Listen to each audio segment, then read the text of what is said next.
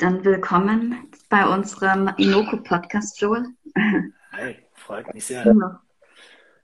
Ja, wir freuen uns auch sehr, dich heute dabei zu haben bei unserem Podcast Schritt für Schritt Zukunftsfit, ähm, den wir jeden Mittwochabend halten und den man dann auch live auf Spotify danach äh, nachhören kann. Ja. Und ja, ähm, Joel, wir haben dich heute zu Gast. Du bist ja der Gründer und auch Geschäftsführer von Team Hub. Du vielleicht mal kurz erzählen, was Team Hub so macht? Ja, sehr gern. Ähm, in, in, ganz einfachen Worten ähm, sammeln wir oder sammelt unser Netzwerk, was wir aufbauen, Kunststoffabfälle, bevor diese überhaupt ins Meer geraten können. Ähm, das ist es mal so ganz kurz zusammengefasst. Also wir wollen Kunststoffe sammeln, bevor Schaden angerichtet wird. Und was wir oder wie wir das machen, wir haben eine Plattform entwickelt, auf der wir eben vor Ort in Ländern, wo sehr viel Kunststoff in die Meere geht, also schwerpunktmäßig aktuell in Indien und Indonesien haben wir Partnerunternehmen, ähm, die wir beauftragen, ähm, spezifische Kunststoffe für uns zu sammeln, bevor, ja, eben wie gesagt, bevor diese Kunststoffe ins Meer gehen. Und das Ganze wird finanziert durch Marken, vor allem aus Europa und den USA, die sich für saubere Meere einsetzen wollen, die teilweise selber nicht ganz auf Kunststoff verzichten können in ihren Kunststoffen und teilweise tatsächlich auch nicht, nicht sollten, weil Kunststoff in der einen oder anderen Anwendung tatsächlich auch das bessere Material sein kann als Alternativen. Ähm, und gleichzeitig sagen diese Unternehmen aber auch, okay, wir verstehen, dass das Plastikmüll ein globales Problem ist und gleichzeitig wollen wir dann aber auch Teil der Lösung sein und ähm, finanzieren dann sozusagen über unsere Plattform die Sammlung und ähm, genau, das ist Cleanup in a nutshell. Wie bist du eigentlich auf die Idee gekommen?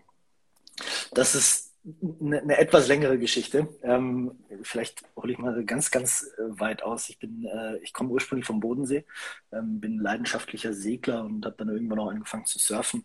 Nie sonderlich gut, aber immer sehr passioniert. Und bei diesem Sport kommt man eben wortwörtlich mit dem Thema Plastik in Berührung. Also wenn man irgendwo in den Lineups an den schönsten Stränden der Welt sitzt, kitzelt dann immer irgendwas am Bein und das ist halt dann meistens irgendwie ein, Plastikprodukt gewesen. Ich habe dann eine Karriere angefangen in der Softwareindustrie, war bei einem Startup in der Schweiz. Dort haben wir mein Herz höher hat schlagen lassen, aber es war ein sehr guter ähm, ja, Ort, um zu lernen.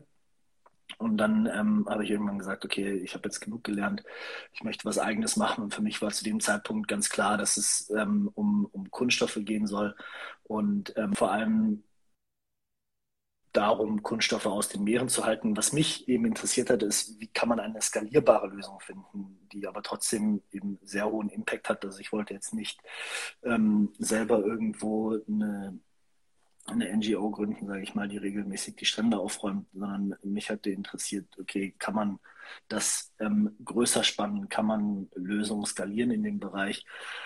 Und was, was folgte, war eine sehr lange Zeit der Recherche. Also ich habe äh, sehr viel Zeit auf deutschen äh, Recyclinghöfen verbracht, habe mich mit den Eigentümern unterhalten, habe so ein bisschen gelernt, was deren Schwierigkeiten sind. Ich ähm, äh, hab, ich bin zertifizierter Abfallbeauftragter, was äh, tatsächlich äh, was ist, was man in Deutschland erreichen kann. Ich kann das nicht unbedingt empfehlen. Es ist ein ähm, sehr trockener Kurs über das deutsche Kreislaufwirtschaftsgesetz, ähm, aber es hat sehr gut geholfen, die Legislative auch zu verstehen und was, was sind eigentlich die Regeln, die in Deutschland gelten und warum funktionieren bei uns viele Sachen.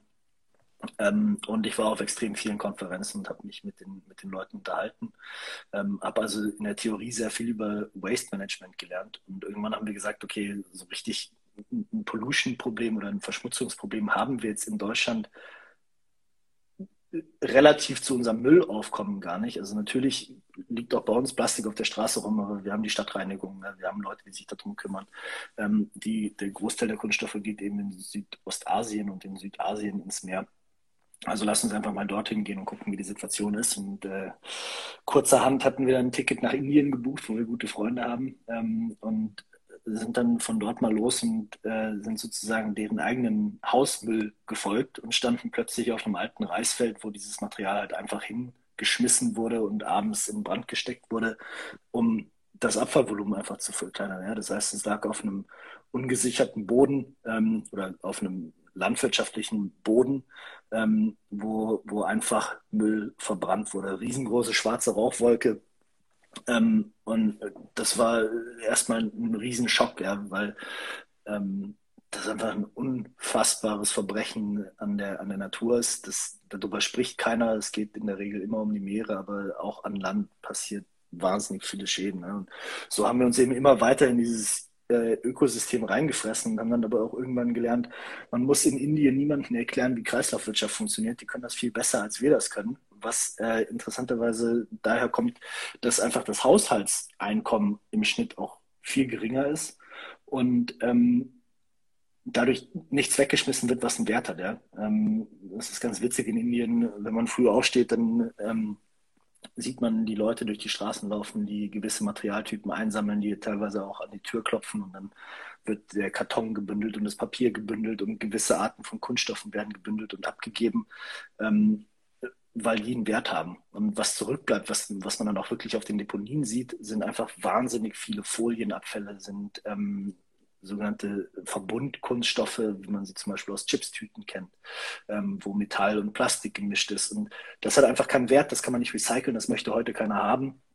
Und dann haben wir eben gesagt, na gut, wenn gewisse Stoffströme schon eingesammelt werden, dann lass uns doch mal schauen, ob wir nicht auch schaffen, den anderen Stoffstrom auch mit einzusammeln. Und das ist genau das, was wir jetzt äh, quasi über unsere Plattform ermöglichen. Super spannend. Also ich finde es besonders cool, wie ihr natürlich den Weg gefunden habt, auch äh, skalierbar zu machen, sozusagen Finanzierung von dem Ganzen. Das ist eine super coole Idee zu sagen, okay, die Brands, die letztendlich da auch ja, irgendwie zur Verschmutzung beitragen, äh, auf die eine oder andere Weise, fördern dann am anderen Ende auch, äh, dass dieser Rohstoff wieder eingesammelt wird. Super cool. Was mich total interessieren wird, welche skalierbaren Lösungen gibt es denn auf der anderen Seite? Also auf der ähm, auf der Seite, wie das Material gesammelt wird. Kannst du da vielleicht mhm. ein paar Beispiele, die du mit uns teilen kannst? Sind das ja, immer Menschen, die rumrennen und das einsammeln? Nee. Oder gibt es ähm, da auch Technologien? Genau. Ähm, es gibt, es gibt definitiv Technologien, ja. Also ich glaube, jeder, jedes Kind kennt mittlerweile die Ocean Cleanup zum Beispiel, die dann durch die Meere fahren und das Material direkt aus dem Meer sammeln. Ähm, ich persönlich respektiere die Organisation sehr. Gleichzeitig kriegen die auch sehr, sehr viel Gegenwind aus der ähm, Industrie, weil halt gesagt wird, naja, das kostet irgendwie 20 Millionen und ihr holt da ein paar Tonnen raus. Das ist, äh, steht in keinem Verhältnis. Gleichzeitig haben die sehr, sehr viel Aufmerksamkeit auf das Thema gebracht, wofür ich ja, und machen auch bis heute extrem gute Forschungsarbeit. Ähm, das sind so Technologien, die man aus dem Fernsehen kennt, aber die, die eigentliche Technologie, die es zu fördern gilt, ist genau das, was wir alle kennen. Irgendwie, wenn man, bei mir ist es montags morgens, rumpelt bei mir im Innenhof und die Müllabfuhr kommt und er holt bei mir zu Hause einfach die Abfälle ab. Ähm, und das ist genau das, was es eigentlich überall auf der Welt braucht und das ist genau das, was fehlt. Ja. Also knapp 40 Prozent der Haushalte auf der Welt sind an kein Abfallmanagementsystem angebunden. Das sind zwei Milliarden Menschen. Ähm, und das ist, das ist extrem, wenn man sich das vorstellt. Ja. Und wer schon mal in, in, Indonesien oder sonst wo im Urlaub war, der kennt die Bilder, dass die Leute oder dass dann abends plötzlich die Feuer angehen und ähm, ja, da wird der Hausmüll verbrannt am Ende des Tages, weil, weil es nicht abgeholt wird. Und, ähm, das sind so die, die Technologien, die wir wirklich fördern wollen. Ja. Also das heißt, wir gehen faktisch in den Markt und sagen, okay, schau, wir geben fixen Preis für, ähm, für, für, für Hausabfälle. Ähm, und überlegt euch einfach, wie ihr den jetzt darüber am effizientesten sammelt. Ja? Und dann kommt man schon relativ schnell auf die Idee, dass der beste Weg ist, einfach an der Haustür zu klingeln und zu sagen, kannst du mir das bitte geben? Ähm, das, das ist das, was, was am, am besten hilft. Gleichzeitig haben wir aber auch Projekte, ähm, mit denen wir arbeiten, die dann zum Beispiel Barrieren in, in Flüssen aufbauen. Ja? Das, dass man also nochmal, bevor das Material dann wirklich für alle Zeiten im, in den Weltmeeren verschwindet, ähm, kann man eben in fließenden Gewässern sehr, sehr viel abfangen. Ähm, das macht extrem viel Sinn. Ähm, wir unterstützen auch regelmäßig ähm, Beach Cleanup-Aktivitäten in unserem Partnernetzwerk, die, ähm, sage ich mal, von den Mengen her kaum eine Rolle spielen, aber natürlich einen, einen extremen Bildungsfaktor haben. Ja? Wenn die Leute sehen, so, oh, da räumt jetzt jemand den Strand aus, warum machen die das denn? Und dann kommt man ins Gespräch. Und, ähm, da findet sehr, sehr viel Bildungsarbeit durch, durch sehr öffentlichkeitswirksame Aktivitäten einfach auch statt. Ja, sehr spannend. Ähm, ich, mich würde noch interessieren, wie ihr die Partner dann vor Ort gefunden habt, also wie ihr das organisiert habt vor Ort und wie das dann trotzdem auch skalierbar ist. Ja. Ähm, und auch vielleicht dann noch zum Thema Plastic Credits wäre auch interessant zu diskutieren, inwieweit, also das ist ja eine Kompensation von dem Plastik, ja. was entsteht, inwieweit das vielleicht auch ein bisschen bedenklich ist aus Greenwashing, sag ich mal, ähm, worauf man da eben achten muss. Danke. Ja, sehr gern. Ähm, zur, zur ersten Frage, das war tatsächlich am Anfang auch so unser, unser Hauptkopf, Kopfschmerz, ähm, wie, wie kommt man an die Partner ran? Und man lernt dann aber relativ schnell, dass es sehr, sehr viele Menschen gibt, die sich vor Ort auch mit dem Thema auseinandersetzen. Ja, wir haben ähm, zwei, drei Organisationen kennengelernt, ähm, teilweise auch komplett remote, weil wir auf einem der letzten Flüge dann aus Mumbai raus waren, bevor äh, die, die Grenzen zugemacht wurden. Ähm, und mit denen haben wir angefangen. Die Community ist relativ klein. Das heißt, die Leute sprechen miteinander. Und ähm, interessanterweise kriege ich, ähm, wie soll ich sagen, leider oder zum Glück, wöchentlich fast mehr Anfragen von Projekten, die mit uns zusammenarbeiten möchten und, und äh, Abfälle einsammeln möchten, als dass es Kundenanfragen gibt. Also das ist jetzt ein bisschen überspitzt natürlich. Äh, macht auch unser Team, was, was für Kundenanfragen sorgt, einen super Job. Ähm, aber äh, das, das ist so ein bisschen die Message, die ich auch mitgeben möchte, ist, es scheitert an, an, an nichts, diese Abfälle einzusammeln, außer an finanziellen Ressourcen. Ne? Ähm, Plastik, Plastikverschmutzung ist in allererster, also wirklich die Verschmutzung, das Littering, dass das Zeug irgendwo in die Meere geht, ist in allererster Linie ein Problem, dass zu wenig Gelder in, in die Sammelsysteme geht. Ähm, und Genau, weil ob das jetzt die Frage schon so beantwortet, ansonsten können wir dann direkt zu, zu der Frage des Greenwashings übergehen. Klingt gut. Ja, okay. Ähm, auch da, ähm, ich finde, das ist eine sehr berechtigte Frage und das ist eine Frage, mit der ich mich selber auch lange, lange rumgeschlagen habe. Ähm, was ist die Definition von Greenwashing? War so für mich ein bisschen der Punkt. Und für mich ist eigentlich Greenwashing, wenn ich, wenn ich Claims als Marke oder als Mensch oder grundsätzlich tue, die ich nicht einhalte. Ja, wenn ich mich aber hinstelle und sage, okay, schaut her, ich weiß, ich bin nicht perfekt. Ähm, ich produziere Produkte, die, die eben gewisse Externalitäten haben. Ähm, dann bin ich schon mal einen großen Schritt weiter, weil ich sozusagen auch den Mut hatte, mich hinzustellen und zu sagen, okay, ich bin Teil des Problems. Und was kann ich denn dann machen? Da muss man sich halt die, die Alternativen sehr genau anschauen. Ja? Wenn ich jetzt eine, eine Marke bin und ich vertreibe Lebensmittel, ich darf zum Beispiel, außer jetzt bei, bei Wasserflaschen, darf ich gar kein Rezyklat einsetzen, ja? sondern ich muss auf Virgin-Qualitäten zurückgreifen, ähm, also auf Rohmaterial, was nicht recycelt ist, aus Hygienegründen. So, das heißt, ich kann schon mal nicht in, in recycelten Kunststoff verpacken. Ähm, was habe ich dann für Alternativen?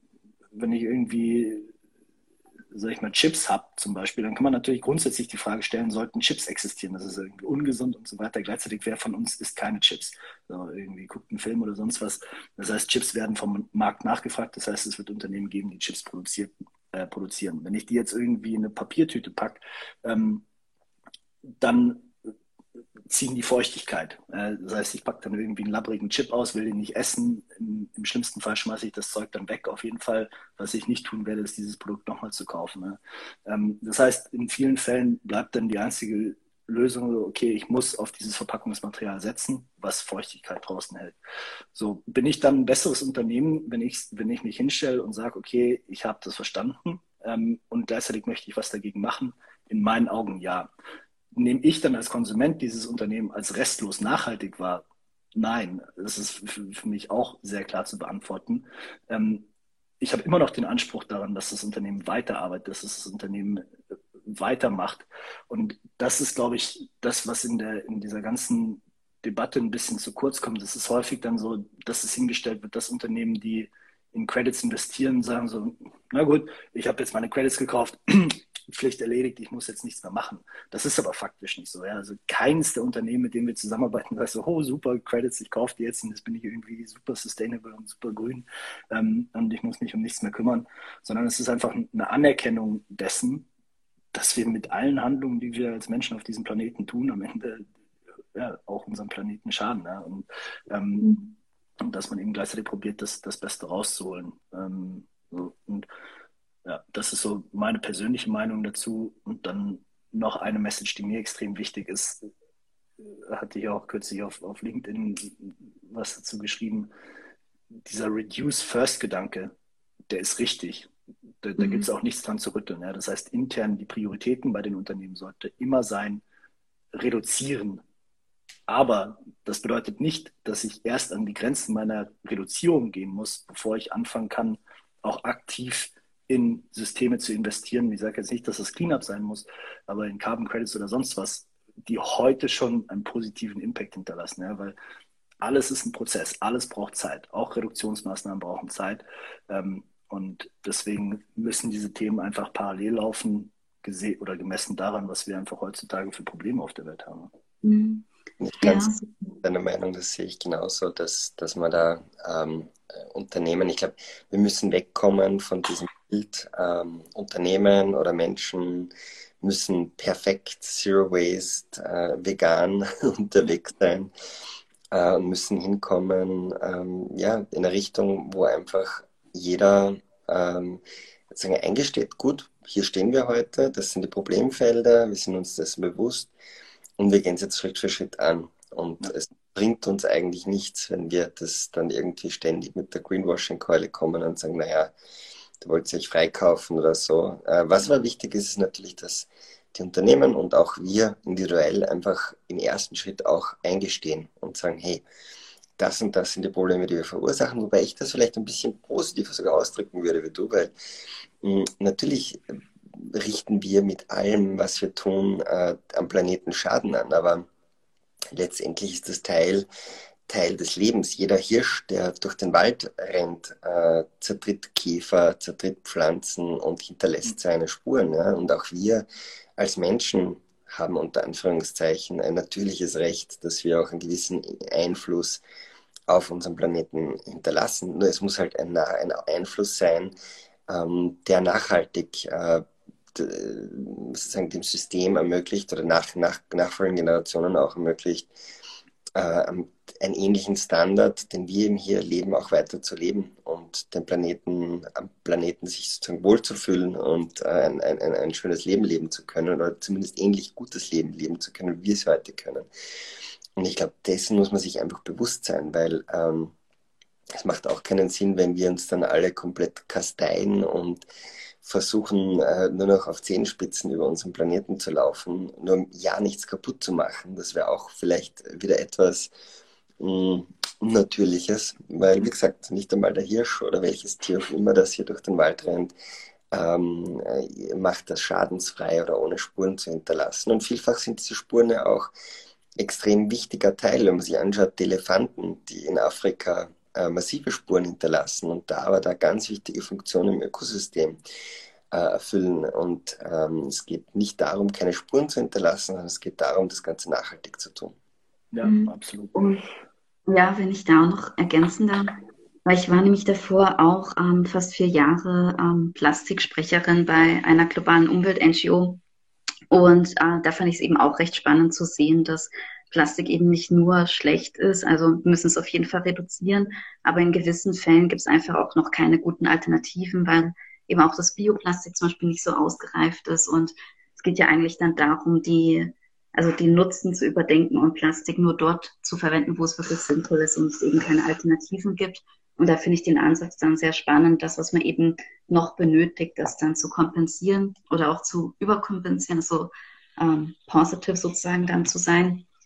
Ähm, was ich nur eben auch wichtig finde, was du auch kurz angesprochen hast, Joel, ist, dass auch dann wirklich die Ursache bekämpft wird. Also dass die Unternehmen eben nicht nur diese Credits kaufen, sondern auch wirklich Maßnahmen zur Reduktion setzen, weil da gibt es eben auch diese schöne Metapher, das ist dann wie, wenn man immer, ähm, also wenn man in der Badewanne den Wasserhahn aufhat und man mit dem Wischmob eben aufwischt, aber es läuft immer Wasser nach und wird man eben nie fertig, sondern muss man, muss man eben auch den Hahn zudrehen. Und da würde mich auch interessieren, ob ihr da konkretere Sachen macht, wie ihr da eben auch diese Gesamtmenge reduziert, bevor es ins Meer kommt, was man da machen kann. Mhm. Ja. Ähm, ich ich finde die, die Metapher ähm, ehrlich gesagt ein bisschen schwierig. Ähm, es ist, idealerweise hat man ja irgendwie auch da einen Wasserkreislauf. Das heißt, ich könnte theoretisch den Wasserhahn offen lassen und das, das würde, würde alles im, im Kreislauf fließen. Ähm, dass wir da beim Kunststoff aktuell noch weit von weg sind, ist, ist glaube ich, auch klar.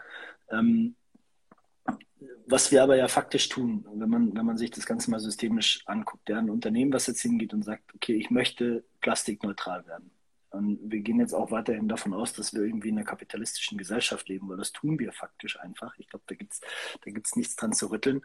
Ähm, dann ist ein Unternehmen immer darauf aus, irgendwo Kosten zu sparen oder eben mehr, mehr Umsatz zu machen. Ja. Was die Unternehmen jetzt in allererster Linie tun, die sagen, ich investiere irgendwo in Credit, ist, dass sie mehr Geld ausgeben für ihr Verpackungsmaterial, als es heute der Fall ist. Wenn sie dabei bleiben, diese, diese Credits zu kaufen und sich diese quasi freiwillige Steuer aufzuhalsen, dann ist der einzige Weg daraus, das Volumen zu reduzieren, weil das Volumen natürlich direkt am Preis hängt. Ja. Ähm, und ich glaube, was, was wir jetzt hier gerade machen, was wir auch mit, ähm, mit allen unseren Partnern machen und was jeder in dem Bereich macht, der, der im Bereich Plastic Credits tätig ist. Es muss nicht nur Cleanup sein. Ähm, wir sind quasi die Vorreiter, ähm, um, um zu zeigen, dass dieses System möglich ist. Ja. In, einem, in, einem, in, einer idealen Welt und ähm, als recht liberal denkender Mensch fällt mir das schon fast schwer, das zu sagen, aber in einer, ähm, in einer idealen Welt würden diese Regeln einfach für alle gelten. Ne? Das ist das, was wir in Deutschland kennen, Extended Producer Responsibility, erweiterte Produzentenverantwortung, der grüne Punkt.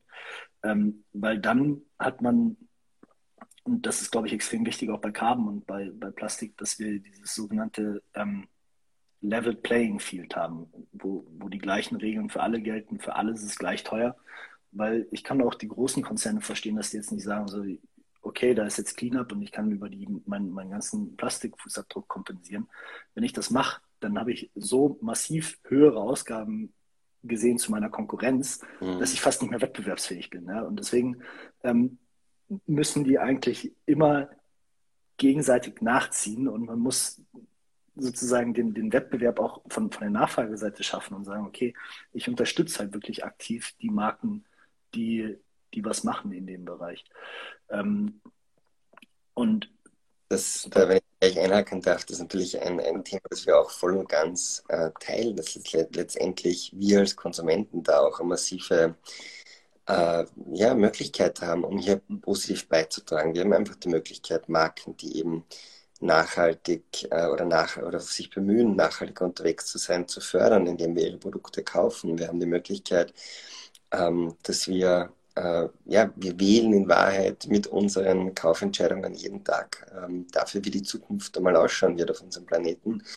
Und wir haben letztendlich die Möglichkeit, mit unseren Kaufentscheidungen auch hier äh, dazu beizutragen, dass eben, wenn wir Geld abziehen von weniger nachhaltigen Marken, dass die ähm, sich verändern müssen, weil jede Brand, die pro Jahr drei, vier, fünf Prozent von dem Umsatz verliert, wird massiv unter Druck kommen und wird massiv sich überlegen müssen, was kann ich ändern, damit. Ähm, da haben wir natürlich eine massive, eine massive Opportunity aus, aus Konsumentensicht, hier auch was zu bewegen. Und auf der anderen Seite äh, ist es auch das, genau das, was wir mit Inoko ähm, fördern möchten. Äh, mit Inoko entwickeln wir eine App, die äh, Konsumenten dabei unterstützt, ähm, Schritt für Schritt nachhaltiger einzukaufen und die sie auch dafür belohnt. Das heißt, mit Inoko kannst du deine äh, Rechnungen, deine Lebensmitteleinkäufe bei äh, Billa, Spar und Co. in Österreich scannen, österreichische Supermärkte, dann hast du dann die Möglichkeit, binnen weniger Sekunden Feedback zu bekommen, wie nachhaltig dein Einkauf war. Das heißt, du siehst äh, die Produkte gereiht nach CO2-Fußabdruck da drauf. Du siehst dort dann, ähm, wenn du auf die Produkte drauf gehst, was war der Impact aus Umweltsicht, aus Tierwohlsicht, aus sozialer Sicht, aus Gesundheitssicht. Und wir helfen dir halt dann spielerisch mittels Nudging, Gamification und über wirkliche Belohnungen. Das heißt, du kannst deinen Einkauf zurückgewinnen, den Monatseinkauf zurückgewinnen. Du kannst komplette äh, Discount-Voucher bekommen für nachhaltige Produkte. So helfen wir halt dann dir als User Schritt für Schritt äh, nachhaltiger unterwegs zu sein. Das sind alles so Themen, wo wir als Konsumenten einfach massiven Hebel haben. Ähm, und ähm, wo wir natürlich genau der gleichen äh, Ansicht sind. Wenn du mal nach Österreich kommst, möchten wir dich übrigens natürlich gerne einladen, auch InnoCo zu nutzen. Du kannst mit dem äh, Sign-up-Code äh, Klima äh, die App jetzt schon herunterladen. Wir sind jetzt in einem äh, Closed äh, Beta-Test noch, aber für unsere Zuhörer hier dürfen wir euch gerne einladen, äh, das auch mal auszuprobieren. Da kann man dann gleich seine Einkäufe scannen und bekommt entsprechendes Feedback wie man hier unterwegs ist. Mich würde noch interessieren, ähm, wie schaut es denn bei dir aus? Also, wie, wie schaut es in deinem persönlichen Leben aus? Wie mit dem Thema Nachhaltigkeit? Äh, bist du da schon Zero Waste vegan oder noch sozusagen auch wie äh, viele andere hier äh, sozusagen ähm, ja, dabei, erste Schritte zu setzen? Da würde es mich natürlich interessieren, wie es ausschaut bei dir. Ja, ähm, also ich bin nicht, ich bin nicht Zero Waste vegan. Ähm, was, was ich mittlerweile viel, viel bewusster mache, ist ähm, Kaufentscheidungen zu hinterfragen. Also wirklich zu sagen, brauche ich das jetzt wirklich? Ähm, muss ich mir irgendwie jede Woche irgendwie ein neues T-Shirt oder sonst was kaufen? Ähm, und seitdem ich das mache, freut sich mein Konto sehr darüber und ich glaube tatsächlich auch der, der, der Planet, weil man sagt ja immer so schön, das nachhaltigste Produkt ist das, was man nicht kauft, mhm. weil faktisch alles, was wir, was wir konsumieren, hat irgendwo einen, einen Carbon Footprint ne? ähm, oder hat in seinen Lieferketten Plastik Footprint, Carbon Footprint muss irgendwo herkommen. Ähm, und das ist was, was ich wirklich sehr aktiv mache. Einfach weniger, weniger kaufen ähm, und dafür halt die Sachen, die ich kaufe, schaue ich einfach sehr, sehr stark auf die Qualität. Ähm, und ähm, probiere damit dann, sage ich mir, auch die Marken zu belohnen, die sich die, die, da auch irgendwo so ein bisschen meinen Werten sprechen. Und ähm, es ist fast ein bisschen langweilig, aber ich glaube, meine, meine absolute Lieblingsmarke in dem, in dem Bereich ist Patagonia, wie vermutlich von so vielen anderen auch. Einfach weil die so wahnsinnig ehrlich mit dem Thema umgehen. Also wenn man bei denen auf die Homepage geht, du, du siehst nicht, dass sie da irgendwo mal raufschreiben, so, ja, das ist jetzt irgendwie ähm, nachhaltig oder sonst was, sondern die haben eben klar dieses Messaging, dass sie sagen, schau, alles, was menschengemacht ist, ist by definition nicht nachhaltig, sondern hat irgendwelche Carbon Footprints. Aber was uns als Marke sehr wichtig ist, wir arbeiten daran, stetig und immer besser zu werden und nehmen das einfach extrem ernst. Und das ist für mich der ehrlichste Ansatz, einfach eben, wie gesagt, anzuerkennen, dass es Probleme gibt, dass es keine 100% nachhaltige Fertigung gibt von irgendwas, ähm, besonders nicht ökologisch. Ähm, und da dann einfach sehr, sehr bewusst mit dem Thema umgehen. Mhm. Cool, sehr spannend. Ähm, hast du irgendwie vielleicht noch so abschließend ähm, ein paar Tipps für, für andere, vielleicht äh, junge Menschen, die zuhören, die sagen, sie möchten auch was tun, sie möchten sich auch engagieren, ähm, irgendwelche Learnings, was, was sozusagen hier unseren Zuhörerinnen und Zuhörern mit auf die Reise geben möchtest? Ja, ich glaube, ähm, das, das Allerwichtigste ist, sich, sich nicht entmutigen zu lassen. Es sind ähm, extreme Komplexitäten in, in, in, den globalen Märkten drin. Ähm, und da muss man einfach reinspringen und dann, und dann durchhalten und probieren, so viel wie es geht zu, zu lernen.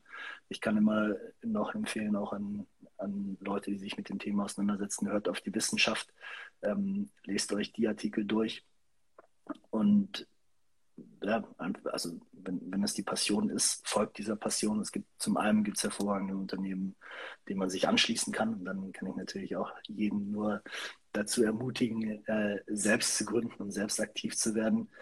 Ähm, wir haben es selber in der Hand. Wir können alle aktiv werden, wir können alle was machen. Ähm, und wichtig ist, machen und nicht drüber reden. Das ist, glaube ich. Das ist, glaube ich, ein, ein, ein schönes Abschlusswort, Elisa, oder? Was meinst du? Ja, definitiv. Danke.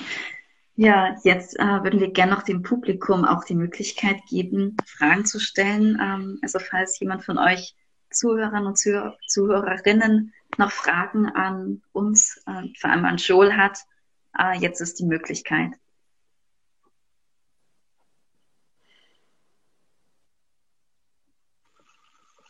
Ja, also die letzten zweimal hat sich leider auch niemand getraut. Ähm, Vielleicht haben wir umfassend alles beantwortet. ja, gibt es sonst vielleicht irgendeine lustige Geschichte, so eine Anekdote oder so, ähm, die du uns vielleicht noch erzählen magst? In Bezug jetzt auf ähm, Clean Hub vor allem. Ja, ich glaube grundsätzlich die, ähm, die, die ganze Reise, sage ich mal, als wir Cleanup gegründet haben und als wir die ganze Recherche gemacht haben, war eigentlich eine lustige Anekdote oder interessante Anekdote nach der anderen. Ein, ein Erlebnis, was ich denke ich nie vergessen werde, ist, wie ich zum ersten Mal auf, auf so eine illegale Müllhalde gelaufen bin, relativ blauäugig und ich dann festgestellt habe, dass dort wilde Hunde leben die einen dann da erstmal runter, runtergejagt haben. Das war ähm, sehr naiv. Und die andere, ähm, wir saßen in, oh, ich glaube, jetzt war ich kurz weg. Ähm, wir saßen in Sri Lanka, in Colombo, in so einem, in so einem Büro von einem, ich, ich kann es gar nicht beschreiben, der hatte dann da irgendwie als Office-Dekoration Kerzen in einer Wodka-Absolut-Flasche und ähm, meinte dann, er hätte einen hervorragenden Deal für uns. Äh, er hätte ganz gerade ganz, ganz frisch aus äh, Sri Lanka, äh, sorry, aus China einen ähm, Seekontainer voller alter Telefone bekommen, so, so Schnurtelefone. Und ähm, er würde sich da jetzt einfach das Kupfer rausnehmen und wir könnten dann das Plastik haben. Ähm und er das war so, oh shit, wir kommen jetzt aus der Situation raus. Wir wollen es eigentlich gar nicht haben. Ähm, und hatte dann auch so einen richtig schönen glänzenden Anzug an und es war alles äh, sehr, sehr schwierig. Ähm, das war auf jeden Fall sehr witzig und wir haben dann auch in, in Indien Zertifikatsdealer getroffen, die, die uns lang und breit erklärt haben, wie ihr ganzes Betrugsschema sozusagen funktioniert. Und dann äh, zum Abschluss zu uns meinten so, ja, ähm, wie machen wir denn jetzt hier Geschäfte? Also wie viel, wie viel von meinen gefälschten Zertifikaten möchtest du denn jetzt kaufen? Und so, okay, ja, gib uns mal deine E-Mail-Adresse und wir, wir, melden uns wieder.